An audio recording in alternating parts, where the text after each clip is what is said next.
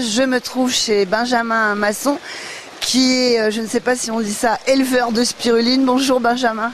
Bonjour. Eh oui, producteur de spiruline depuis bientôt 10 ans, euh, installé sur Pernod-les-Fontaines. Et la saison de production vient de reprendre. Euh, là, la spiruline est toute fraîche, elle se porte bien, les bassins sont en pleine forme et ils attendent la chaleur puisque c'est une algue tropicale.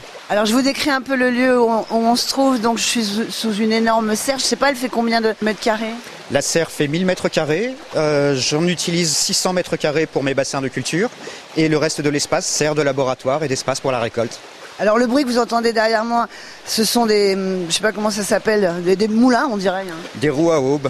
Le but étant de brasser l'eau au maximum pour aider la spiruline à se développer, à croître, à prendre la lumière du soleil, sans pour autant être brûlée. Euh, si elle restait stagnante, euh, elle mourrait en quelques heures. Ça fait dix ans que vous êtes installé ici. Je crois que euh, vous aviez un autre métier avant Benjamin de devenir producteur de spiruline. Oui, tout à fait. J'étais journaliste. Ça arrive au meilleur.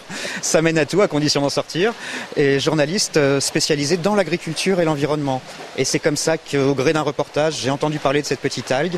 Et j'ai tout plaqué à 30 ans pour changer de vie, me lancer dans cette aventure, passer de l'autre côté du miroir et tenter un pari que je ne regrette absolument pas. Alors c'est pour ces vertus euh, que vous êtes passionné par la spiruline parce que pour ceux qui connaissent pas, il va falloir un peu expliquer euh, comment on la consomme, euh, à quoi ça sert pour notre organisme. Alors la spiruline, c'est une microalgue qui est extrêmement riche en vitamines, protéines et minéraux. Euh, elle a le record du monde en protéines, énormément de fer, de bêta-carotène, de vitamine B12, de magnésium, de phosphore, de potassium, tous les acides aminés essentiels. C'est extrêmement complet pour la fatigue et les carences. Vous en prenez une petite cuillère à café par jour dans un jus de fruits le matin et euh, votre jus de fruits sera, sera vert. Si ma spiruline est bonne, elle n'aura pas de goût, pas d'odeur. oui, c'est ce qu'on dit souvent que ça a un sale goût. Quoi. Les gens ont une mauvaise image des mauvaises spirulines. Je m'efforce, euh, de toutes mes forces, de faire une spiruline la plus douce possible. Alors, quand vous êtes installé ici, cette spiruline, vous, vous êtes allé la chercher où pour pouvoir l'implanter euh, ici dans ces bacs? Alors quand je me suis lancé, on était très très peu nombreux en France pour la spiruline. Tout était à inventer, à créer. on a défriché vraiment une dizaine de producteurs. C'était une époque fantastique.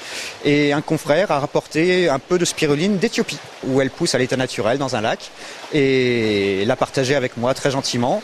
Je l'ai multipliée, je l'ai élevée avec amour, et aujourd'hui, euh, bah, elle croît et elle se développe, et on s'aime bien, on se connaît par cœur.